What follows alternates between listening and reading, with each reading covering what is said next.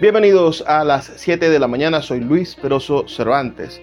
La, mm, la, mañana de hoy vamos a estar conversando sobre algo que a mí me parece interesante y es este, esta abrumadora, como dijo Nicolás Maduro, abrumadora elección del referéndum consultivo.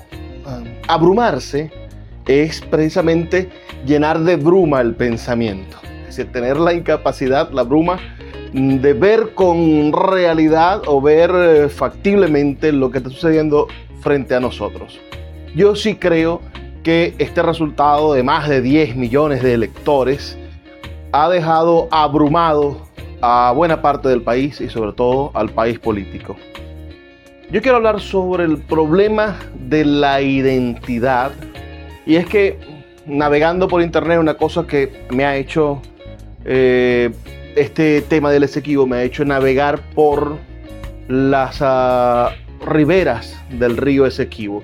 Nunca en mis 34 años y en que serán 19 años que tengo utilizando la internet, uh, nunca me había preocupado por ver qué había en el Esequibo. Nunca me había preocupado por mirar esas ciudades. Nunca me había preocupado por saber qué había realmente dentro del Esequibo y de qué manera qué empresas la están explotando o qué ha registrado por lo menos el satélite de lo que hay en el Esequibo. Verde, solamente hay verde o solamente hay montañas, ¿qué hay? Solamente hay ríos. Hay gente que piensa que el Esequibo es un territorio inexplorado, es tierra virgen absoluta y nadie ha pasado por allí, ignorando por supuesto que el gran explorador ah, Humboldt ya pasó por ahí, Alejandro von Humboldt y, que, y que logró dejar registro, por supuesto, de la flora y de la, y de, y de la fauna de ese, de ese espacio.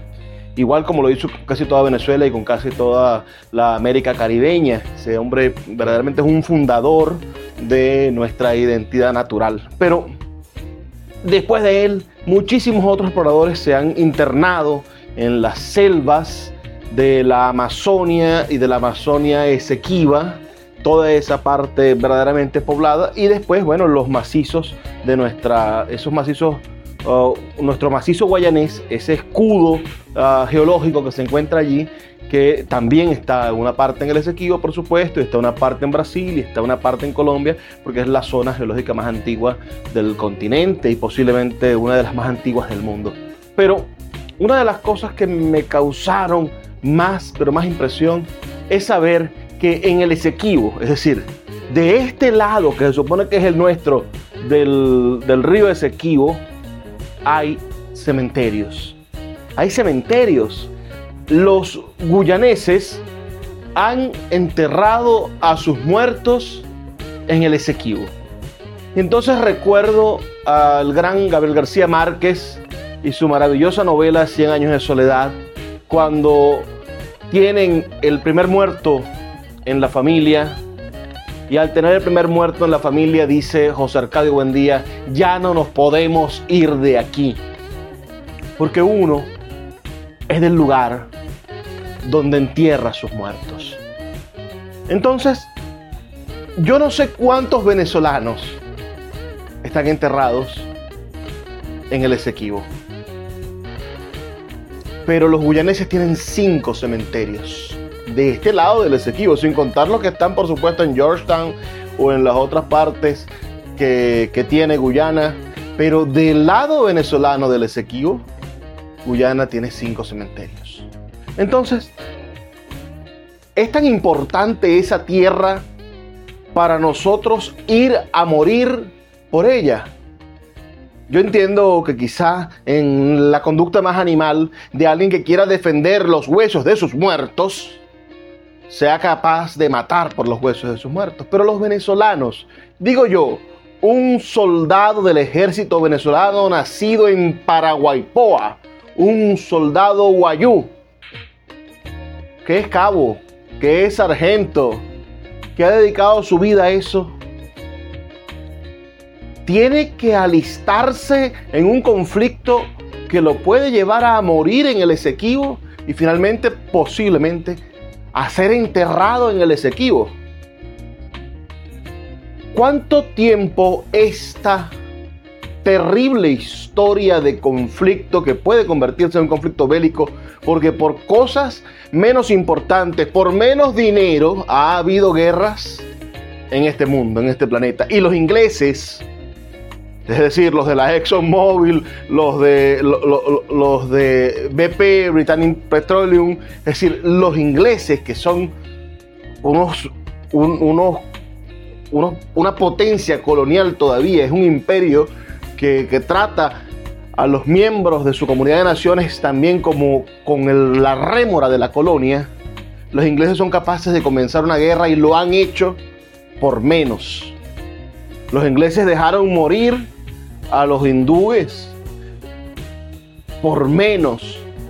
Dejaron pasar hambre o, condenaron a los, a los egipcios por menos que por una faja completa petrolífera y gasífica.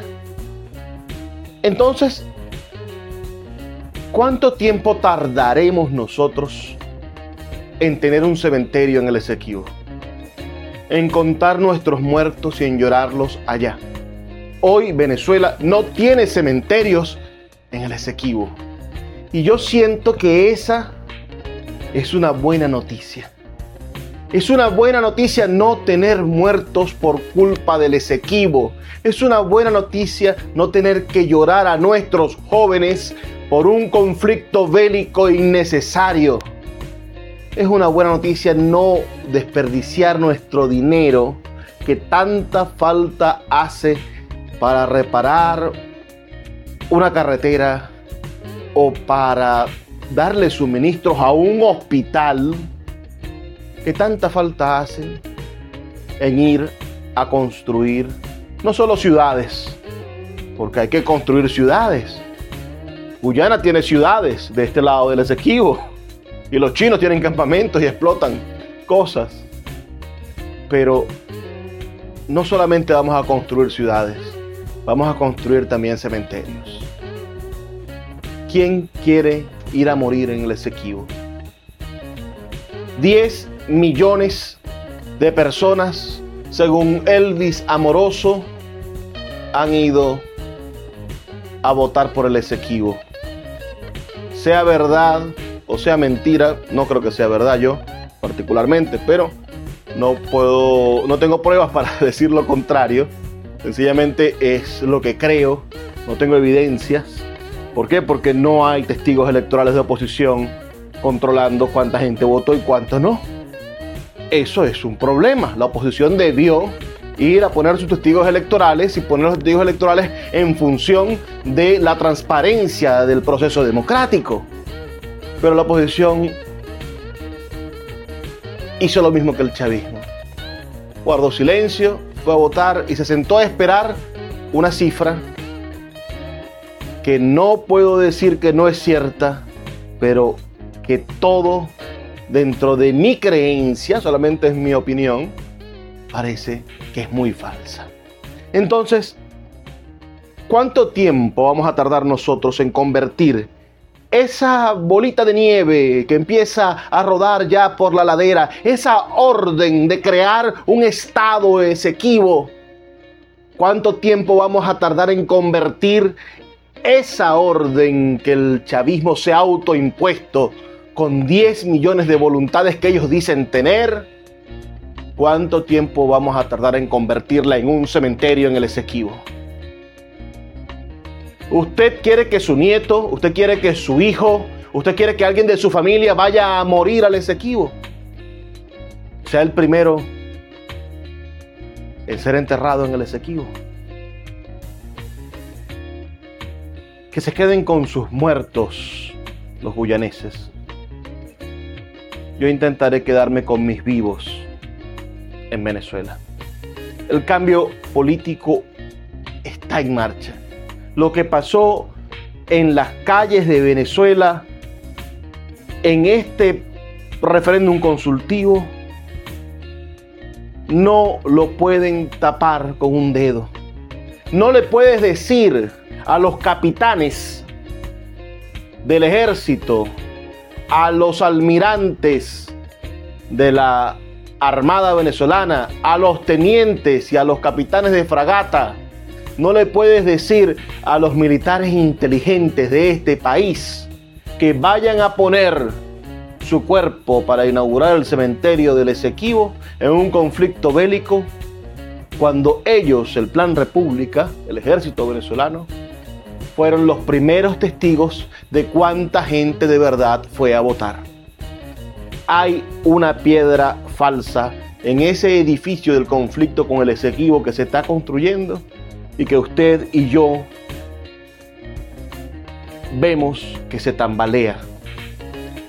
Ojalá este sea uno de los muchos capítulos en los que el chavismo hace una bulla gigantesca, hace un escándalo y después levanta otro más grande y otra cortina de humo y otra cortina de humo. Ojalá muy pronto Maduro se olvide del Esequibo y este desbarajuste de la elección del referéndum le haga darse cuenta de que por allí no es la vía para poder ratificarse y conseguir solidaridades automáticas. El conflicto nacionalista no le sumó a Maduro ni al PSV. Por allí no es. Y la palabra patria se la gastaron en pero tenemos patria. Con ese epíteto terrible. Pasamos hambre pero tenemos patria. Estamos bloqueados porque no somos capaces de discutir con las otras potencias o de demostrar que no cometemos crímenes de lesa humanidad, pero tenemos patria. Ya ese concepto de patria le dieron hasta el hueso. Y hoy a nuestro patriotismo, a nuestra integridad territorial, creo que también le llegaron al callo, al hueso porque las calles estaban vacías. Entonces, sí, señores, el Esequibo es de Venezuela históricamente, pero tenemos problemas más urgentes. No quiero ser parte de la generación que le da la espalda al niño que tiene hambre hoy para recuperar un territorio que tengo 200 años peleando. Quiero ser parte de la generación que se entiende con el otro que está pasando hambre y encuentra una solución. Quiero ser parte de la generación que detiene la migración, que detiene el desangre poblacional. Estamos perdiendo lo que se llama el, bonus demográfico. Quiero ser parte de la generación que no levanta al Esequibo como una cortina de humo, sino que le da la oportunidad a cualquier persona de querer ser venezolano porque Venezuela es un gran país. Hoy tenemos que hacer que nuestros jóvenes quieran ser venezolanos tengan el deseo profundo de ser venezolanos, más que preocuparnos por obligar a los que nacieron en el Esequibo a ser venezolanos, a cedularlos a la fuerza o a punta de hombres vestidos de verde y llenar de acabalas el Esequibo. Hay que construir una carretera. Comencemos por algo importante, terminemos la carretera de Oriente, la autopista del Oriente y si la llegas, si, si, Nicolás Maduro, si tú terminas la autopista de Oriente y la haces llegar al Esequibo, puedes hacer lo que tú quieras en el Esequibo. Pero termina la autopista. Hasta que no termine la autopista, no tienes permiso de entrar al Esequibo. Esa es mi propuesta. Así que yo no quiero que ninguna persona que yo conozca sea enterrada en el primer cementerio venezolano en el Esequibo. ¿Y usted qué opina? ¿Qué opina de esos cinco cementerios que tienen los guyaneses en el Esequibo? Soy Luis Pérez Cervantes estoy todas las mañanas a las 7 de la mañana compartiendo con ustedes opiniones sobre la cosa política. Recordemos a García Márquez. Uno es del lugar donde entierra a sus muertos. Hasta mañana. Déjenme sus opiniones, por favor. Son muy importantes para mí.